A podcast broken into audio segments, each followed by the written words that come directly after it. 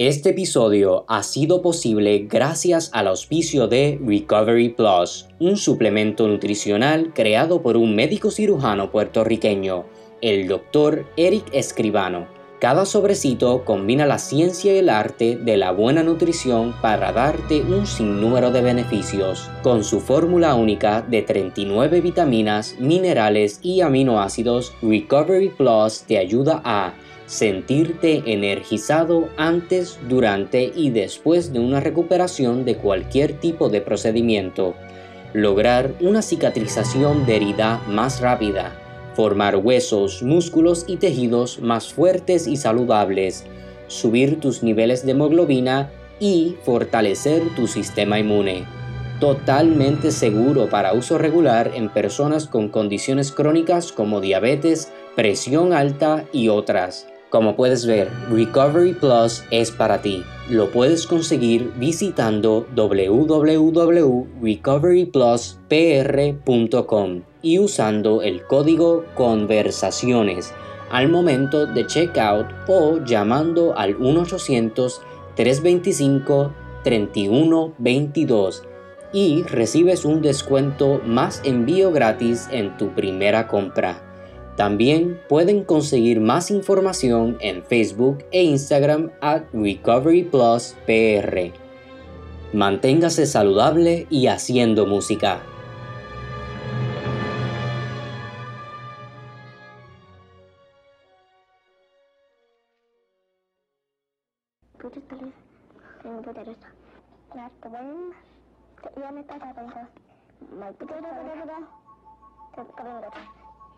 Wah, patah. Wah. Patah. Ayo, ikut, ikut. Ini patah. Kedalaman, kedalaman. Nyakit. Kamu tahu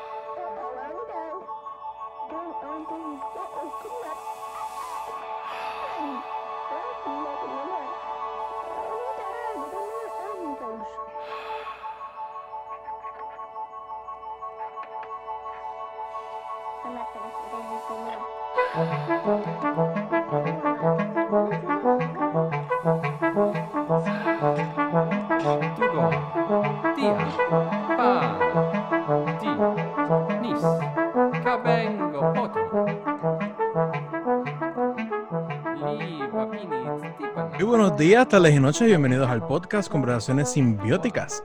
Este es un servidor, es Jurel Bin Quiñones Santiago, y quisiera presentarle a mis compañeros, Pedro Manuel Franco Fraticelli. Huepa, saludos. Cristian García Roque. Saludos, hola. Y Elimar Alicia Chardón Sierra. Hola, hola. En el episodio de hoy queremos excusar al compañero Juan Luis O'Halloran, que pues tuvo un, compromiso previo. Y en el episodio de hoy tenemos el gusto de tener a dos invitadas. Este, la primera de ellas siendo Raquel Vázquez Varela, quien fue, quien fue iniciativa de ella el, realizar esta entrevista en conmemoración al Día Internacional de la No Violencia contra las Mujeres, que va a haber un periodo de observación global a través de 16 días ocurriendo desde el 25 de noviembre hasta el 10 de diciembre. Eh, Raquel, si quieres decir algo al público, presentarte en este momento. Bueno, para seguir el, flow, hola. Y nuestra invitada especial, este, que es un verdadero privilegio y orgullo tenerla en nuestro podcast, a la compositora puertorriqueña Angélica Negrón. Huepa, saludos desde Bushwick en Brooklyn. Gracias por la invitación. Muchas gracias a Angélica por estar aquí. Y, ¿verdad? Este, como eh, objetivo de la, de la entrevista era hablar sobre el proyecto, los proyectos actuales que, que van a estar este, sucediendo en estos meses relacionados a, al tema en, discusión, pero también queríamos aprovechar y hablar sobre la vida y carrera profesional de Angélica Negrón, ya que eh, eh en lo personal a mí me, me, ha sorprendido mucho en los varios logros que ella ha eh, tenido anteriormente representando no solamente a las mujeres puertorriqueñas, sino también al ámbito puertorriqueño de lo que es la música clásica, producto del Conservatorio de Música de Puerto Rico, importante decirlo. Este, así que pues nada, compañeros, comencemos la, la entrevista. Bueno, pues nada, como todo el mundo, ¿verdad? Eh, todo, comienza por el principio, como dice Julio. eh, nada, Angélica, ¿de dónde tú sales? ¿Cuál es tu formación musical? Sabemos que vienes de Carolina, del reggaetón, del bullicio. Cuéntanos un poco. Así mismito. Toda mi vida en, eh, en Carolina, eh, comencé de, pues, desde como los, como los 6, 7 años a, a correr clases de piano, que realmente, no, o sea, nunca me consideré pianista, realmente era como el catálogo de todas las, las películas musicales de Disney, pues ese era mi repertorio, Under the Sea, eh, A Whole New World, todo lo de Disney. Y entonces ese fue como mis comienzos, pero antes de eso, eh, mi mamá es alguien que no es músico profesional, pero ella es súper buena percusionista y es como así la que hay que tenerle miedo en las parrandas. Y, o sea, que siempre esa cuestión ha estado ahí. Y, pues, y, aunque yo crecí eh, principalmente con mi mamá, y yo soy hija única también, pues mi papá también eh, tiene como ese lado de musical de súper fanático de salsa gorda, de escucharla a niveles infrahumanos. Así que eso es parte de mi formación y de mi, trauma temprano. Eh, pero bueno, eh, empecé con, piano, luego, luego violín. Yo quería tocar, eh, quería tocar instrumento de pero quería tocar cello. Ese era el, instrumento que me encantaba, pero cuando fui al conservatorio me dijeron que las manos mías eran muy pequeñas y me dijeron, mejor darle un violín, entonces si acaso después. Así que bueno, por eso me convertí en violinista, así que estuve en el programa de cuerdas para niños del conservatorio, se llamaba así en, eh, hace mucho tiempo, ahora se llama la escuela preparatoria.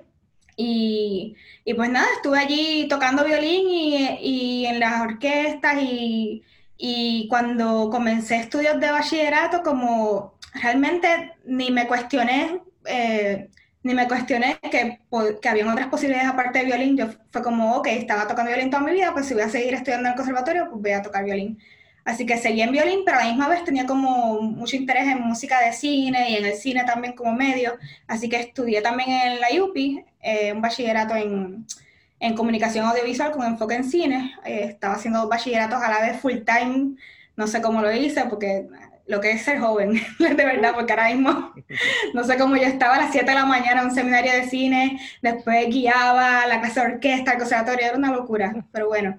Eh, realmente en el conservatorio, en el conservatorio no, sino en, el, en la UPI fue que conocí a la mayoría de la gente con quien hago música ahora mismo.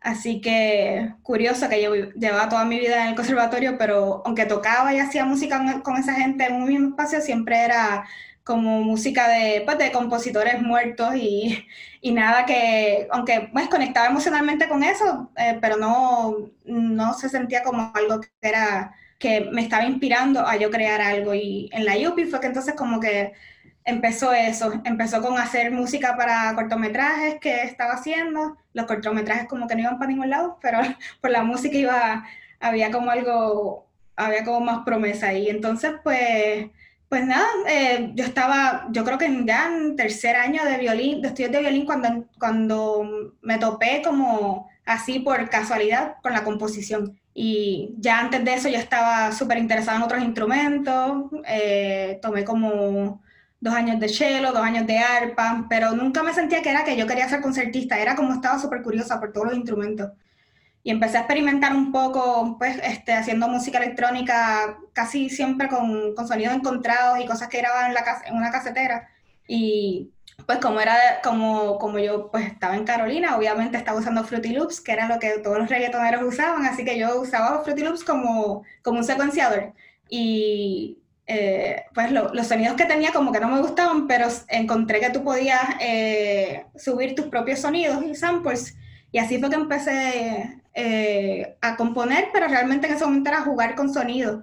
Y pues luego de eso descubrí que, que existía composición. Y en el conservatorio había cuatro estudiantes en ese momento, yo fui la quinta y, y eh, nada, como después de eso todo hizo clic, como, ah, ok, no es que yo no quiera estudiar mis escalas o que yo sea súper desenfocada y cuando estés en la orquesta estoy pensando más y pendiente a la, a la contramelodía que tienen las violas, es que realmente lo que me interesaba era componer. Así que pues nada, y después de eso me, me mudé acá y a Nueva York, donde estoy ahora, ya llevo casi 15 años por acá, hacer una maestría, luego un doctorado que está ahí con tres puntos suspensivos para cuando yo tenga tiempo de volver a terminar esa disertación, pero ya casi ahí.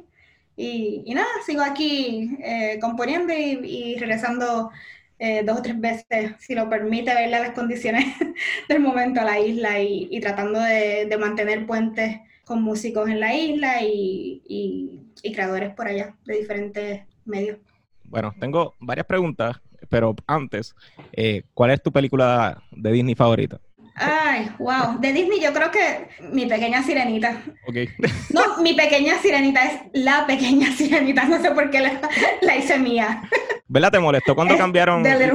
Cuando la pusieron negra, ¿te molestó? No, y no vi la película. O sea, yo, yo soy como, con todas esas películas que han hecho después live action, no he visto ninguna porque siento que me van a arruinar esos momentos de niñez. No tienen nada que ver con el casting ni nada. Es simplemente con el concepto de llevarla a eso. Como que. Eh. Así que, pero no, encontré bastante toda la, la, controversia esa. Ok, entonces, eh, entonces tus padres siempre te, pues, te apoyaron o te o fomentaron como tu formación musical. Yo diría que, o sea, definitivamente sí, me llevaban a, a mis clases en el conservatorio, mi mamá, eh, o sea, es madre soltera y con varios trabajos a la vez y, y llevándome a, o sea, bien sacrificado, después de la escuela, arrancar para el conservatorio, pero ella me, cocinaba, yo comiendo en el carro, en un bowl, lo que ella me hacía, o sea, que era una, un sacrificio grande también económico y eh, me, me, apoyaron sin mucho. Eh, lo que sí debo decir es que el, el, cambio a composición como fue algo que no fue que no me apoyaron, sino que tomó tiempo entender, mucho tiempo. O sea, estaban ahí como, ok, eso es lo que tú quieres hacer, ¿estás segura? Pero, pues, no, no los culpo, yo, o sea, estaba inmersa en el mundo de la música y no sabía que habían compositores y menos compositoras vivas, o sea que eh, cuando uno no ve algo representado, pues cuesta un poco más de tiempo entenderlo. Así que no fue que no apoyaron, sino que les tomó un tiempo entender eso de que, porque yo no quería seguir con el violín. Me parece bien interesante que tu mamá es percusionista, eh, porque te, iba a decir que, ¿verdad? escuchando hoy tu música, me parece que tu música es bien percusiva. Tal vez está la influencia de tu mamá indirectamente, no, no sé. Qué, qué interesante que dices eso, porque a mí me encanta el ambiente y me, me encantan los paisajes sonoros y, y pero a la misma vez yo siento que muchas veces en conversaciones de mi música como que se ignora ese lado percusivo porque, eh, pues, estoy hablando más como del, desde la vista acá de, de, de, Estados Unidos, cuando veo una compositora latina, que de momento entonces la, quizás el, la presencia del ritmo o la manifestación del ritmo es de una manera que no es la predecible, eh, pues siempre es como que ah, una, una la compositora puertorriqueña haciendo ambiente. Y yo como que sí, hago ambiente, pero también hago un montón de otras cosas. Y aunque haga ambiente, yo siento que la clave está ahí debajo siempre, como que yo la escucho. Ahí, es otra sensibilidad rítmica que quizás no es la, la más obvia de, pues que cuando se mira algo desde el lente del otro y de exotificar, exotificar, ¿es una palabra? Ok, te entiendo lo que quiere decir, como algo exótico, como que algo de que no, pues que no, que que no, están, no, está en no hay un lugar históricamente para eso, pero quizás te doy la oportunidad de que estés si es como algo que me hace sentir a mí como que, uh, estoy aprendiendo otra cultura. Eh, y nada, es una conversación más larga, pero anyways, eh, yo creo que eso tiene que ver mucho con la, la, ausencia de la conversación de ritmo en mi música, así que me alegra que, que lo menciones y, definitivamente mi mamá, es, bueno, mi mamá está en todo lo que hago, pero esa, ese ritmo de ella es, o sea, es imposible para mí salirme de eso.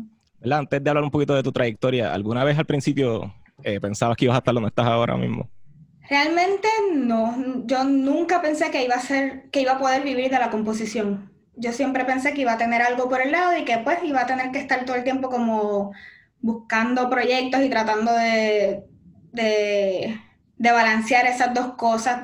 Siempre otra cosa que quizás eh, fuera enseñar, que todavía yo enseño una clase porque me encanta eh, hacer mentorías con compositores jóvenes, pero pues es algo, el, la realidad es que por el tiempo y el compromiso tengo, es, un, es bien poco de lo que hago ahora mismo, pero, pero nunca visualicé que iba a poder vivir de la composición. O sea, yo en Puerto Rico me acuerdo que, aunque yo tenía amistades que, que tocaban conmigo desde los siete años en orquesta, cuando yo empecé a escribir música, como realmente no, y estoy hablando de, esto es hace ya 20 años, ¿verdad? En ese momento no, no se sentía como una, no había una cultura de tocar música nueva, que eso pasa en muchos lugares, pues tenía que, que rogarle a mis amigos que, para que tocaran mi música y, y pues estoy muy agradecida de que muchos de ellos, eh, aunque decían que era rara, pues se iban hasta abajo conmigo y pues, y, y, y, en ese momento también estaba definiendo mi voz, estaba explorando diferentes cosas, extremos. Pero sí, llegué acá y fue como de momento, no tenía que rogar tanta gente porque Nueva York hay una, es una ciudad que tiene tantos músicos de, de diferentes partes del mundo que, por ejemplo, puede, puede, ser que tú eras el mejor violinista que tocaba el violín de Tchaikovsky en Ohio, pero de momento llegas a Nueva York que hay cientos de que hacen que es lo mismo. Entonces es como algo que por la competencia de la ciudad los músicos tienen que tocar música nueva. Y entonces ahí comienzan como que a formarse muchos conjuntos, a, a, comisionar obras de compositores jóvenes, y entonces pues ahí como, ah, mira, la gente quiere que le escriba música. Y era, empecé escribiendo amistades, sin nada de intercambio, de, ¿verdad? De, ni, ni paga, pero escribiendo a mis amistades, y luego eso se siguió regando la voz, y, y de verdad que no, nunca pensé que, como, no sé, estaba haciendo mi calendario del año que viene estaba mirando así, son tres orquestas que yo nunca pensé que iba a escribir para, o sea, el mundo de orquesta, eso es otro tema también, pero de verdad que me ha tomado de sorpresa. Eh, ¿Verdad? Hablando un poquito eh, de la pandemia, que, ¿verdad? Hablaste de, de, pues de orquestas o grupos que hacen, pues, que, que te han comisionado piezas, que ahí está Cronos, que eh, la pieza que hiciste para Cronos, Marejada, eh, fue totalmente por Zoom. O sea que eh, tú le enviaste la, partitura por Zoom y los ensayos fueron por Zoom y la presentación también es en Zoom. Eh, y antes de hablar un poquito de esa pieza, ¿verdad? Elimar tenía como, este, te iba a hacer una pregunta en cuanto al bloqueo mental que tuviste al principio de la pandemia. adelante, Elimar. Eh, estoy medio fangirling, perdón. Yo creo que que pasa es que yo estoy segura que tú no te acuerdas de mí, pero yo me acuerdo de ti. Porque cuando tú estabas casi graduándote del conservatorio, yo entré al conservatorio. Y de la época de Alexandra Bushman también. Y de, me, me, me, como que me dio un poquito de risa en el sentido de que, porque de seguro tú como Alexandra cogieron las clases de, de composición de Seide posiblemente, porque yo recuerdo haber tocado piezas de ustedes para los proyectos de él. Y, y, todo ese mundo para, para mí en aquel momento era pues la clase, esa clase de Seide para mí fue bien marcante que yo me vi medio paralela en tu historia un ching cuando, cuando cuando tú te impresionas con Cronos, algo así fue ese mundo para mí y después Alia 21 que salió eh, un semestre después de eso mismo. Y nada, pues de seguro yo toqué alguna pieza de emergencia para algún proyecto de Manuel Seide. ¿Cuál es tu instrumento? Con trabajo. Con trabajo, ok. Wow. definitivamente me tienes cara desconocida, pero estoy tratando así de como acordarme. Eh, exacto, hace 15 años, hace 15 años por ahí. Y nada, la cosa es que, que pues mi impresión, eh, eh, tú y Alexandra fueron bien, bien claves en también mi desarrollo, pues igualmente yo llego al conservatorio que, y cuando veo la música contemporánea es todo este mundo nuevo y wow, yo quiero ser parte de esto. So, pues ahí acabó el fangirling. Éramos este pocos en el conservatorio, qué bueno estar en compañía de otras. Porque era, era definitivamente la minoría que tomaba esas clases y decía como, esto es lo mío. Somos los elegidos. Siguen siendo pocos. pues sí. Ahora la pregunta. Este, perdona si a lo mejor yo malinterpreté lo que es lo que tú comentabas en tu entrevista, pero tú hiciste un hincapié en que, ¿verdad? Más que un bloqueo de creatividad, era como un sentimiento de culpa entonces yo interpreté, ¿verdad?, en mi atrevimiento personal, a, esa, esa, porque a todos creo que nos pasa en cierto sentido, porque es esta programación social de que menosprecia las artes, aunque uno intelectualmente sepa y lleve, y, intelectualmente uno se repite lo mismo, sí, esto es, eh, ¿qué van a hacer ellos sin Netflix ahora, por ejemplo, sin música? Pero entonces, ¿verdad? Yo interpreté que es más como que este sentimiento de culpa que, que nos muerde a todos por esta construcción social que menosprecia nuestro trabajo. ¿Cómo pudiste salir de ahí? No malinterpretaste, definitivamente eso fue parte de, eh, al principio de la pandemia, obviamente, o sea, todavía estamos en eso y muchos meses después y volviendo a algo peor que, peores números que al principio, pero, pero pues al principio era nuevo y era desconocido y había mucho miedo y yo soy alguien que no, no compongo de un lugar de miedo. No siempre uno está así como súper feliz o, en un lugar que se sienta bien con uno mismo, pero, pero eso era bien diferente a otros momentos anteriores donde había tenido problemas de componer y de, de creatividad. Parte grande era pues que yo me voy a sentar ahora mismo con todo lo que está pasando en el mundo a escribir mi musiquita en mi, en mi oficina. Es como, se sentía un poco, es como algo más existencial, ¿verdad? Como, es interesante porque a la misma vez estaban esas conversaciones bastante... Eh, bastante presentes en los medios sociales, lo que tú acabas de decir, de, o sea, de que la gente estaba, recuérdense qué es lo que están haciendo todo el mundo ahora, o sea, de cosas como Tiger King, pero igual un documental, o sea, a, pues, a, escuchar los discos favoritos de uno, son las cosas, o sea, que, que salvaron a mucha gente, incluyendo a mí, o sea que era como esta disonancia, ¿verdad?, de, cognitiva, de saber que, que es súper importante, pero a la misma vez como me sentía que, tenía que haber otro propósito más grande o algo que conectara más obvio con, lo, con ayudar a esa gente en ese momento. Eh, diferentes niveles de culpa. Ese, el otro era, pero entonces la mayoría de mis amistades, especialmente los que son, eh, los que son, los que viven de tocar música, están sin trabajo de momento, no tienen nada. Y a mí de momento me llegaron se me cancelaron varias cosas grandes de orquesta, ¿verdad? O se movieron para el año que viene, pero de momento me llegaron varias cosas nuevas, entre ellas Cronos. O sea que también está esa cuestión de que estoy, eh, estoy batallando tanto con esta pieza y con sentarme a componer cuando tengo trabajo y, y, mucha gente, o sea, pensando en las amistades inmediatas, pero también, o sea, mucha gente en diferentes profesiones se quedaron sin trabajo. O sea, que ese también, ese era otro sentido de, de culpabilidad. Y pues, el, y lo más así como inmediato, que no, no tenía que ver con culpabilidad, era más como bloqueo de, de, pues, bloqueo de todo lo que está sucediendo, de que no se paraliza, combinado con que de momento me llama el cuarteto de mis sueños, que es una de las razones por las que yo escribo música, y me piden que le escriba una pieza ahora mismo como que para ayer, y que tiene que ser tocada en Zoom. O sea, se sentía como, la, verdad que se sentía como un mal chiste. Era como, vas a escribir para Cronos, pero se tiene que tocar por Zoom, yo no. O sea que, no sé, fue como una mezcla de muchas cosas como, eh, como bien agridulce. Y no sé, como tuve, tuve que, que ser, ser fuerte con la cuestión de disciplina, de que no importa, aunque haga eh, aunque esté componiendo cosas que no me gusten, me voy a sentar mínimo 3, 4 horas al día a ver qué pasa.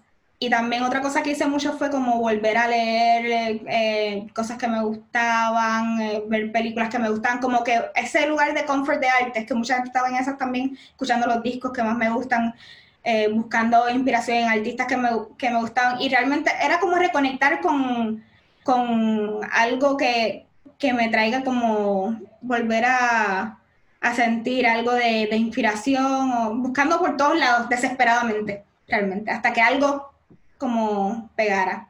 Y así fue que empezó la pieza y como que la pieza hizo como que el shift ese del el, el clic de que empezó entonces a funcionar fue cuando de momento me puse a ver el Instagram de un amigo mío que hace paisajes con materiales de piñata, él se llama Justin Favela y es mexicano, ecuatoriano, vive en Las Vegas y entonces me estaba súper envuelta con eso y dije, ah, wow, pero todo lo de él es como, como pintar por números, todo es pixelado, eh, tiene esta cuestión de accesibilidad por los materiales que usa, el proyecto para que fue comisionado por Cronos, eh, que se llama 50 para el futuro, es todo de accesibilidad. Las 50 piezas que ellos comisionaron están en un website para bajar gratis todas las partes, las partituras, la grabación de la pieza, entrevistas, todo está ahí para que otros cuartetos, no importa los recursos que tengan lo, y donde estén en el mundo, lo puedan accesar. O sea, que empezó por ahí como que los colores, el tema de la accesibilidad, encontré como que conexiones y,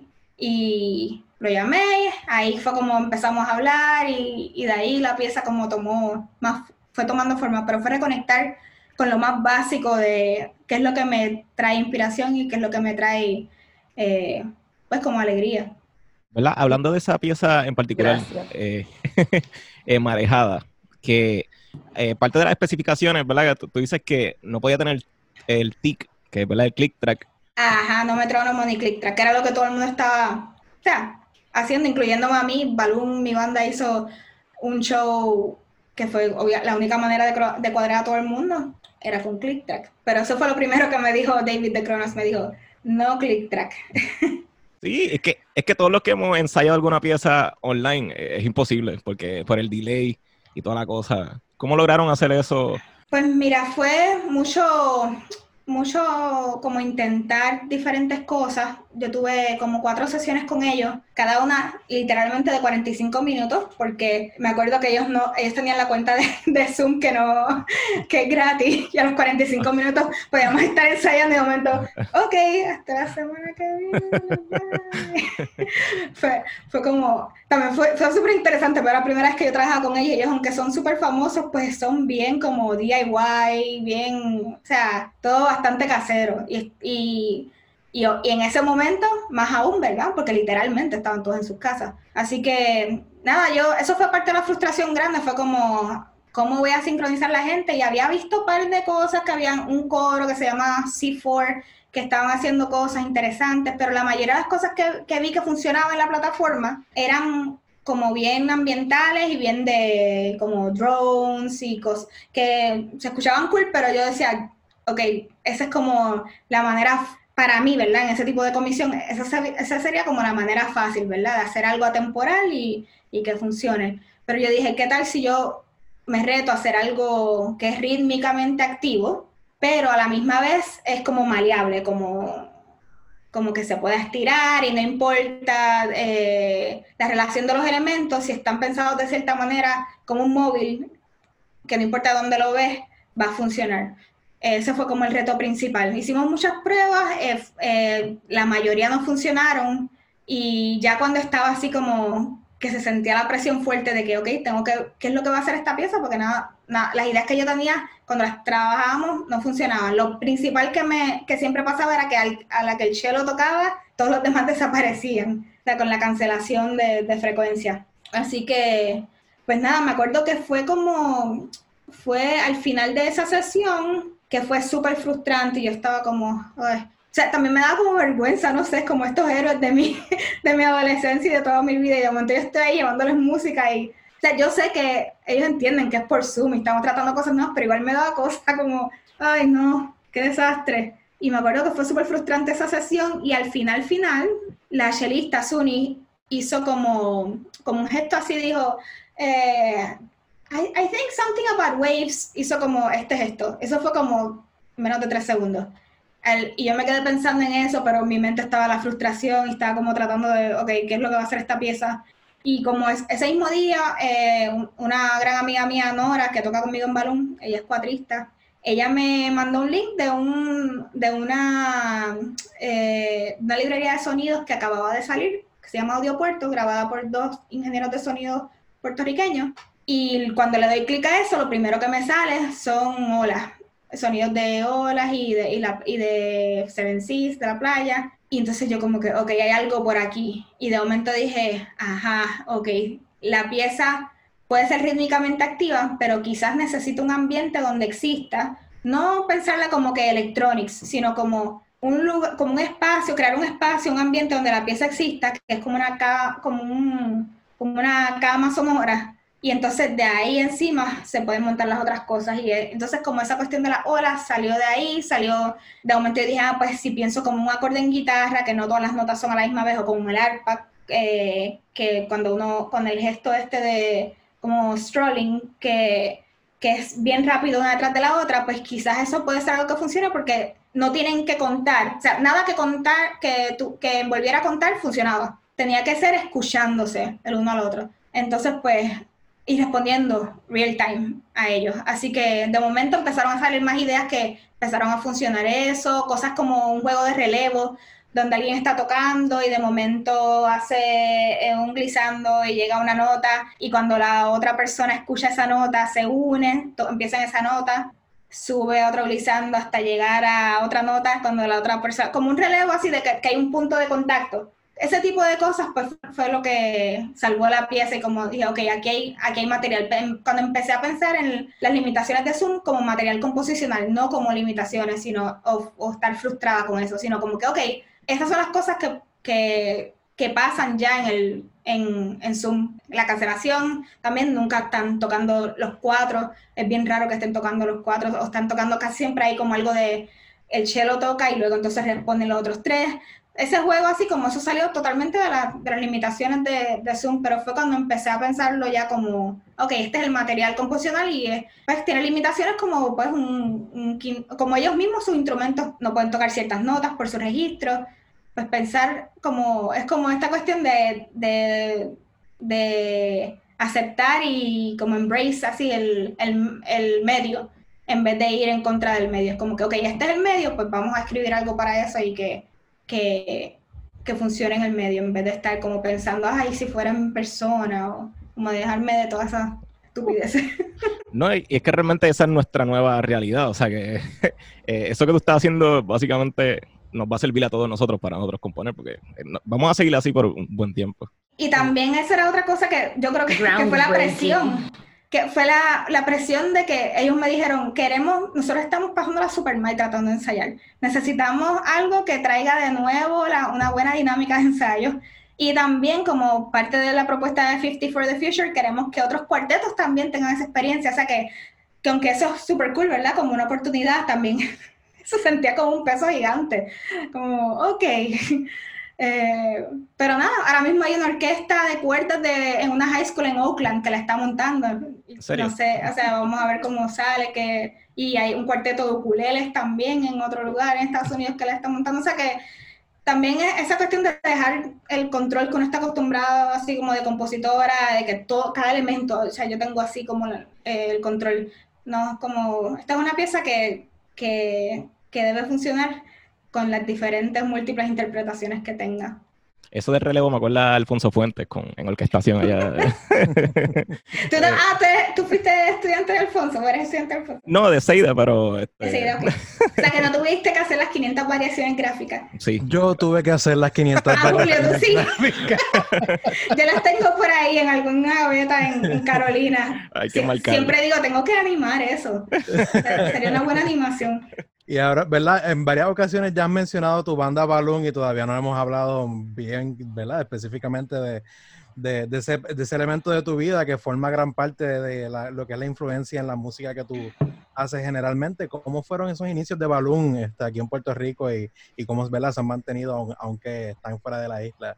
Pues Elimar mencionaba hace poco a Alexandra Bushman, Sandy, que eh, pues una de mis mejores amigas, ella estudió conmigo en high school y con ella yo tenía mi primera banda que se llamaba Sinestesia, que era un quinteto de cuerdas, con ella, ella cantaba y tenía un sampler, era como bastante influenciado por Portishead, trip hop.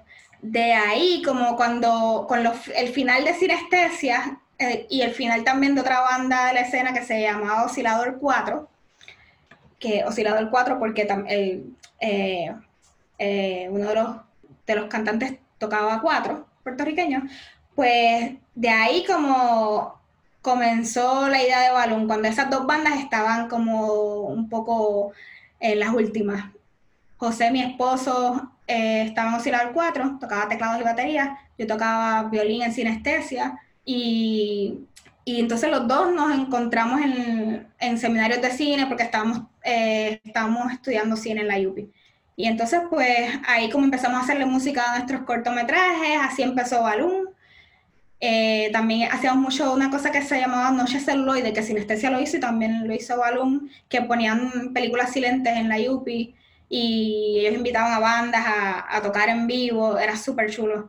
Y ahí yo voy a Oscilador 4 a hacerle música a Metrópolis, Sinestesia hizo el gabinete del Dr. Caligari, Balloon hizo Meshes of the Afternoon de Maya Deren, y fue una época así como que de mucho, que mucha actividad y también en ese momento yo recién había descubierto Super Aquello, me voló la cabeza, aunque no existen ya, mi, mi banda favorita, no puertorriqueña, mi banda favorita, que me marcó mucho también porque precisamente me dio esa cuestión de lo que hablamos ahorita del ritmo, como para mí Super Aquello era una de las cosas más boricuas que yo había visto, pero a la misma vez eh, como interrumpía todos los clichés de, de, o de las expectativas de lo que es ser puertorriqueño, pero a la misma vez era, tenían como la jerga, los, la, los gestos musicales, la manera en que se movían, las letras, todo, como era súper puertorriqueño. bueno, pero yo puedo hablar un montón de eso para que yo me voy a ir para atrás.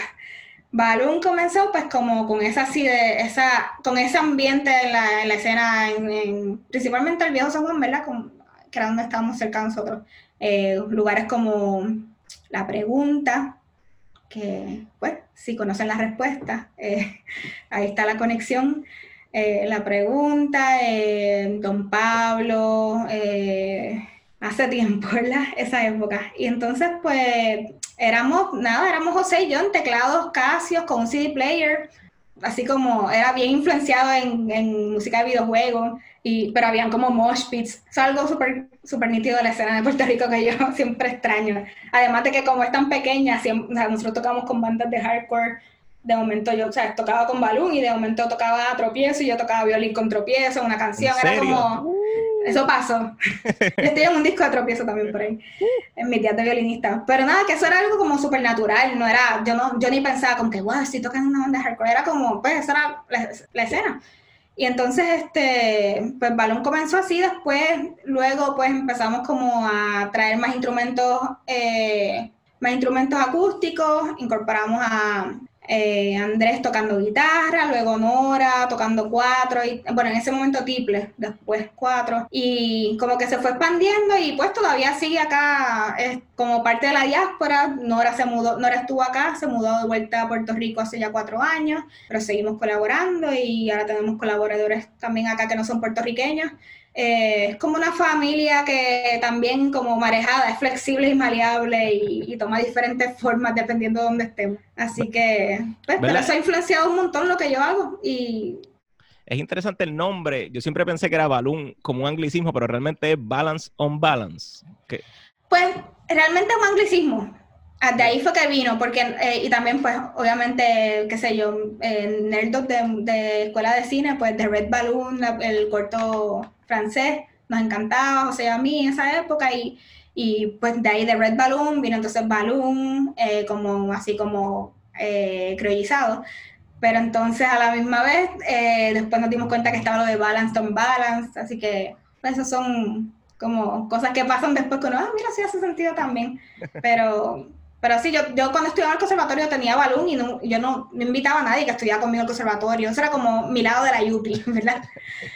Y eran vías bien separadas y no, no sé, era, ahora mismo es bastante absurdo para mí pensarlo de esa manera porque es, todo lo que yo hago ahora es precisamente no pensar en géneros, no pensar en estilos, como que simplemente componer y, y yo siento de que desde, realmente llevan como ya 11 años que yo dejé de pensar así como en esas como en esos límites imaginarios que en ese momento se sentían bien reales. Pues yo me siento que desde, desde, desde que empecé a hacer eso, como que todo, ahí fue que empecé a, tomar, a tener más comisiones y, y, que la gente empezó a escuchar más, no sé, es como, es loco porque yo estaba todo el tiempo tratando de, de como silenciar esa influencia del pop experimental que, y de momento dije, pues olvídate, es, lo que de verdad yo quiero escuchar, yo estoy pasando demasiado tiempo dedicándolo a la composición y escribo piezas que, que ni, ni quiero escuchar.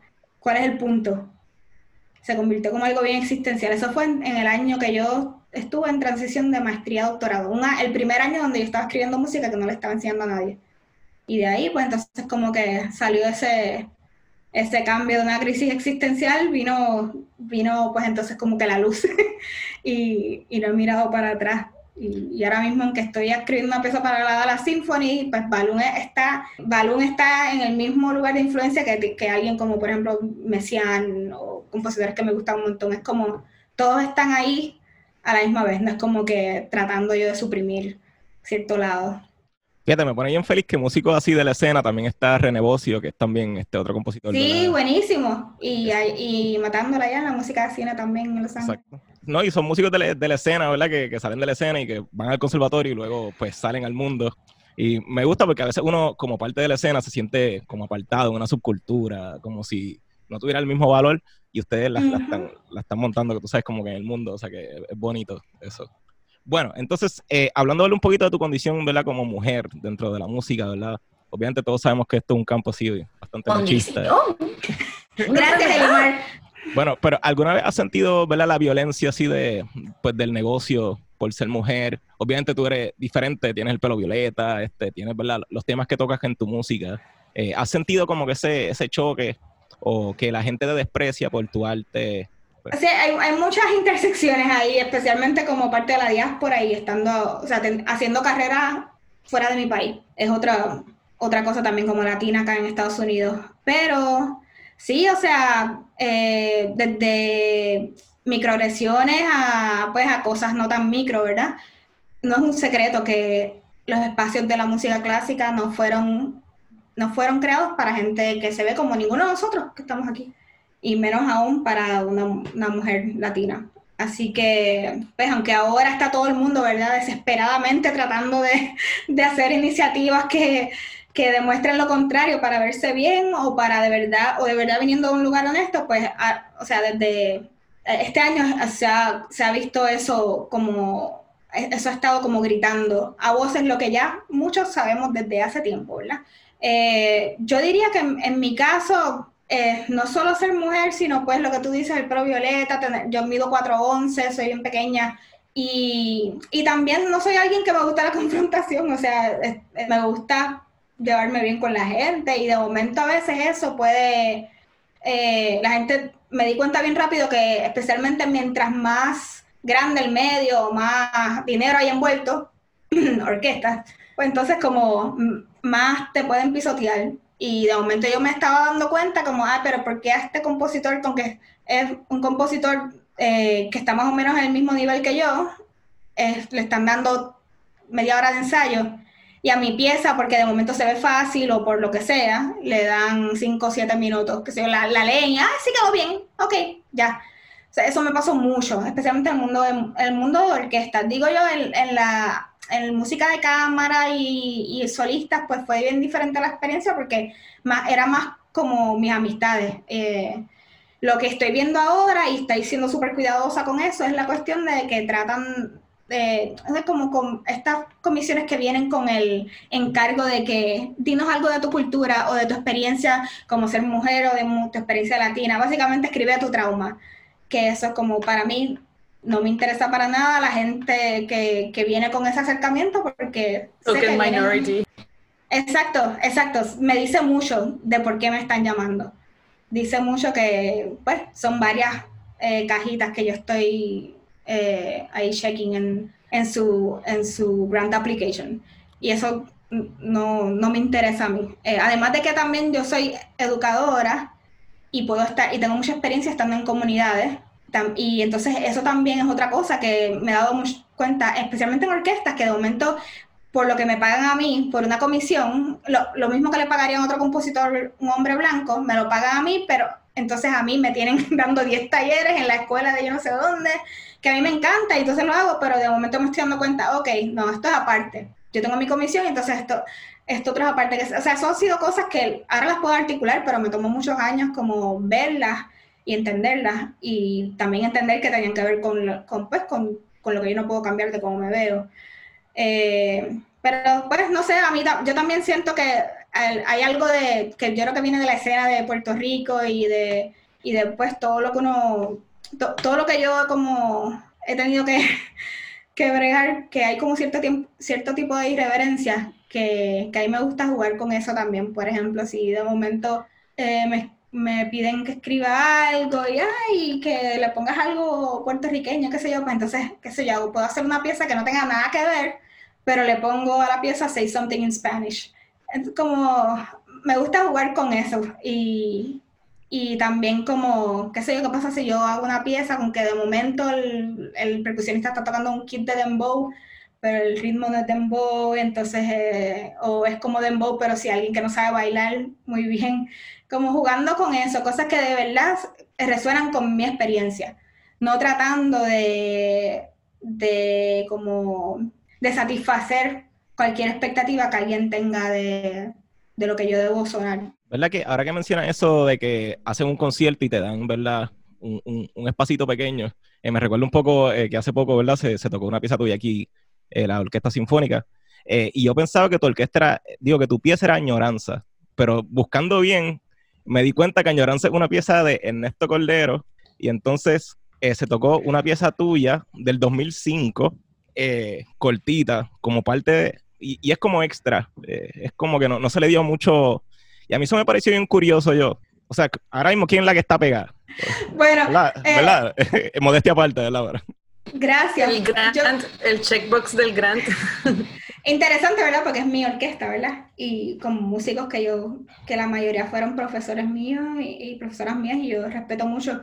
Pero a la misma vez, eh, en esa pieza, fue una, eso fue una, una pieza que yo escribí en 2005 para Cuarteto de Cuerdas y para un documental. Fue algo que yo no hice para nada en mi clase de composición, fue algo que hice por el lado. De esas cosas que yo ni me atrevía a enseñar en el departamento de composición. Y yo ni me acordaba de eso, ¿verdad?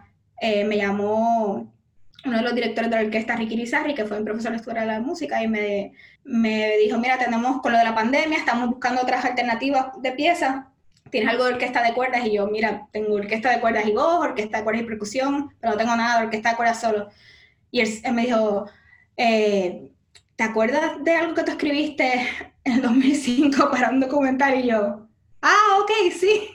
Y me dijo, ¿tú estarías abierta a la posibilidad de hacer eso como para, de hacer un arreglo para, para orquesta de cuerdas? Y, y, yo le agradezco mucho eso y, y en cierta manera yo cuando me llaman de la Sinfónica me vuelvo a yo, o sea, Angélica en 2003, que, se, que así como con esta cuestión de que, ah, mi orquesta va a tocar algo. Y es la segunda vez que tocan algo mío, el año pasado tocaron una pieza mía también. Eh, y pues la realidad es que con los compositores vivos el tiempo es bien, y con compositores puertorriqueños el tiempo en los programas es bien pequeño.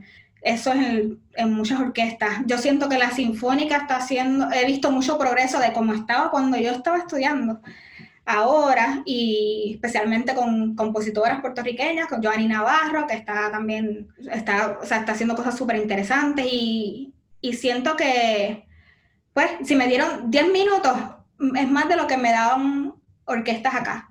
El año que viene, no, el año que viene vienen un par de piezas de 15 minutos. Para LA Phil y la de Seattle también, pero, pero o sea, no, yo voy a cumplir 40 el año que viene también, así que eh, toma, sí. toma un rato. ¿Verdad? Este, que aquí pu- puede Raquel, ¿verdad? Hablar un poquito, que en la orquesta está la flautista, ¿verdad? Eh, ¿Cómo es que se llama? Ana, Ana María. Ana ¿verdad? María Hernández. Exacto, entonces ella ha hecho pues un junte de mujeres músicas, ¿verdad? De distintos campos.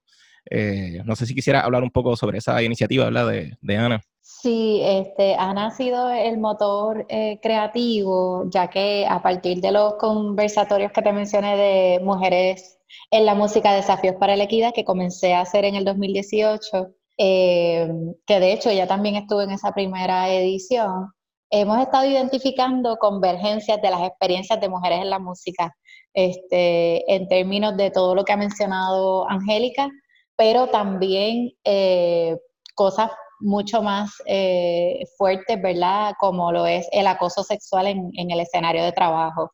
Eh, y eh, Ana María, de hecho, eh, tuvo una experiencia similar en la Orquesta Sinfónica y gracias a, sus procesos de lucha contra ese tipo de ambiente y ese tipo de conducta se hizo una reforma eh, a las políticas de acoso sexual en la Orquesta Sinfónica de Puerto Rico.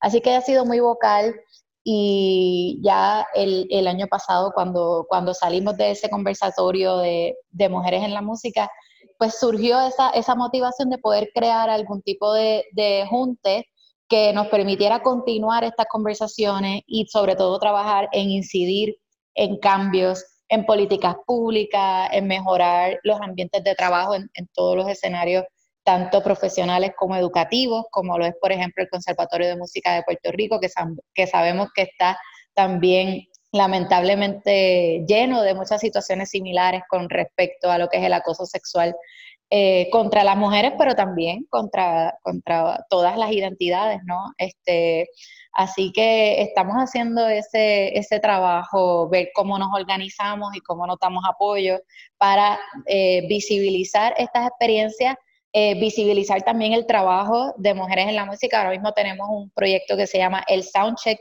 que son unas mini entrevistas solamente para hablar de proyectos nuevos, de conciertos, singles, etcétera, eh, de mujeres. Eh, y entonces también eh, poder trabajar con, con, políticas públicas, a ver si poco a poco vamos cambiando este tipo de dinámica. Sí, que ahora que, ¿verdad? que menciona Ana María Hernández, y, ¿verdad? Y, hablamos siempre que los músicos pues no tienen voz y voto en el repertorio. O sea, y a veces hablamos mal de la orquesta sinfónica, pero realmente no es que hablemos mal de la orquesta sinfónica, sino es de la administración y, y cómo pues pudieran incluir más de nuestra música En, el repertorio eh, regular.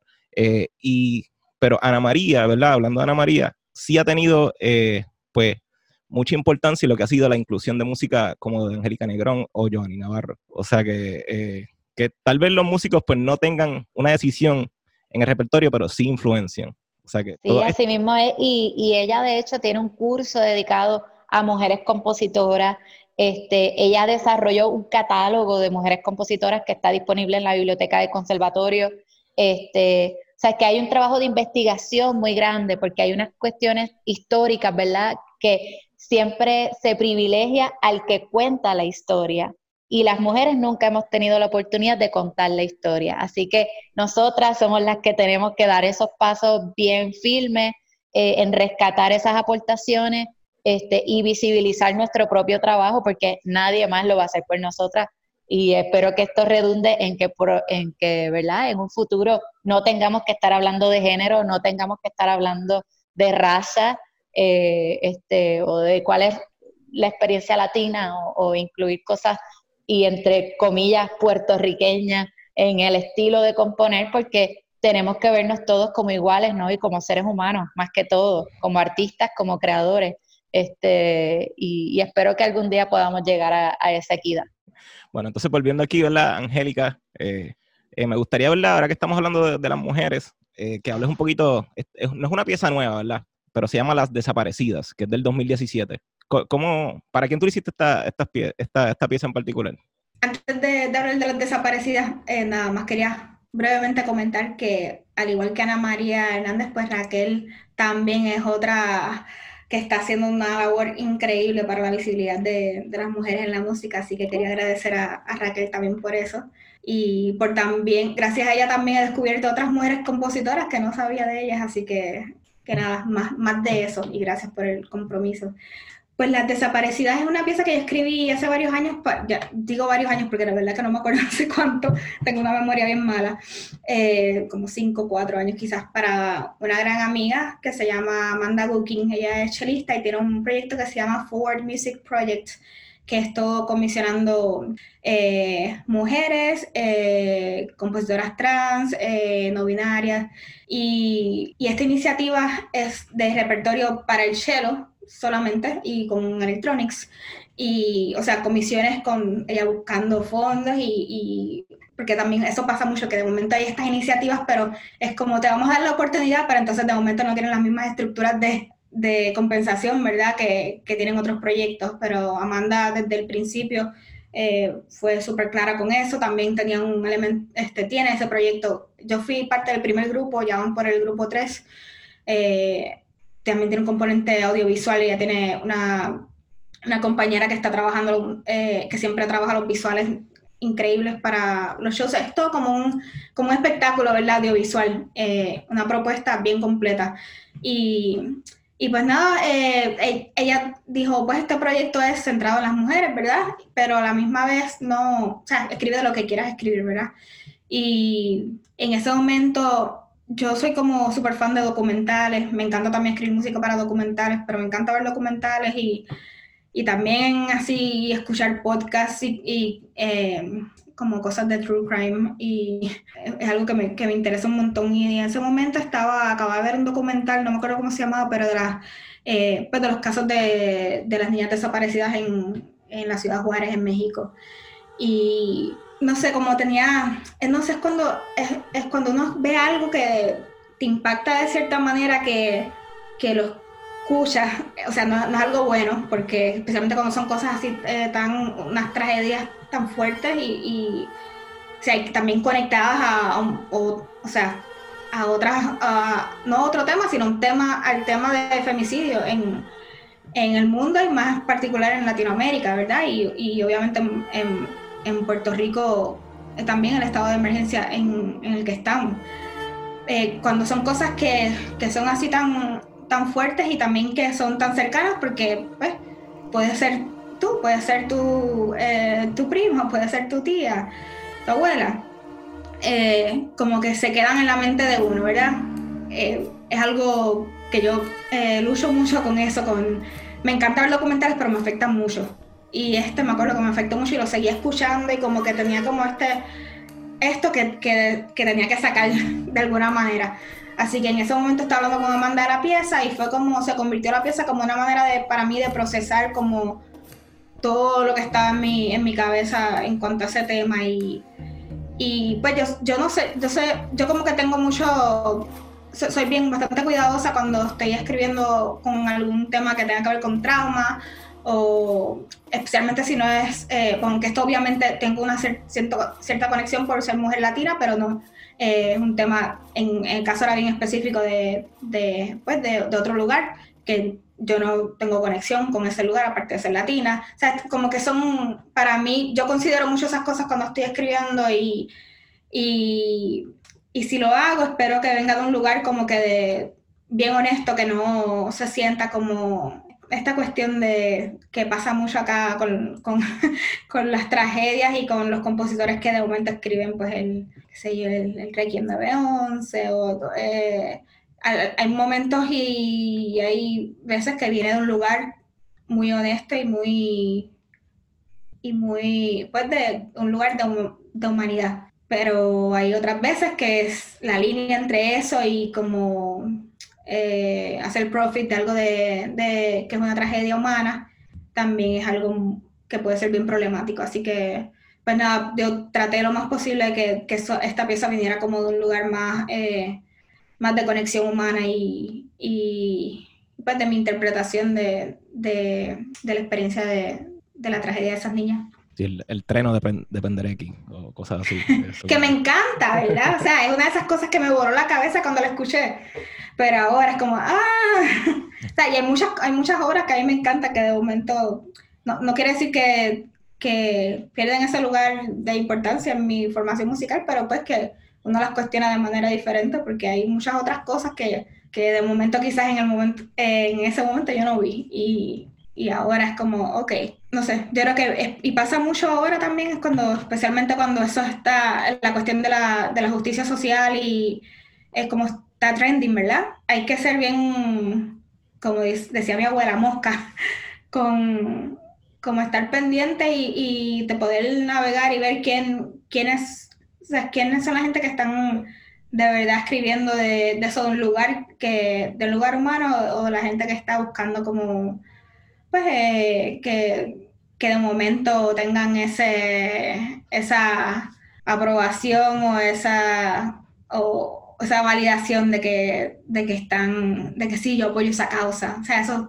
eso obviamente es, mucho más allá de las artes, eso se ve en, otros campos y en otras profesiones también, pero pero es algo que, que, yo pienso mucho, especialmente este año con todo lo que está pasando.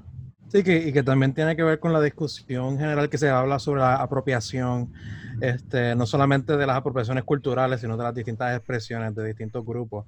Que eso también me lleva a, eso también me lleva a algo que quisieras este, preguntarte. Pasa mucho cuando uno empieza a tener relación con otros lugares, uno sale de la isla, uno empieza a viajar con la música de uno de distintos sitios.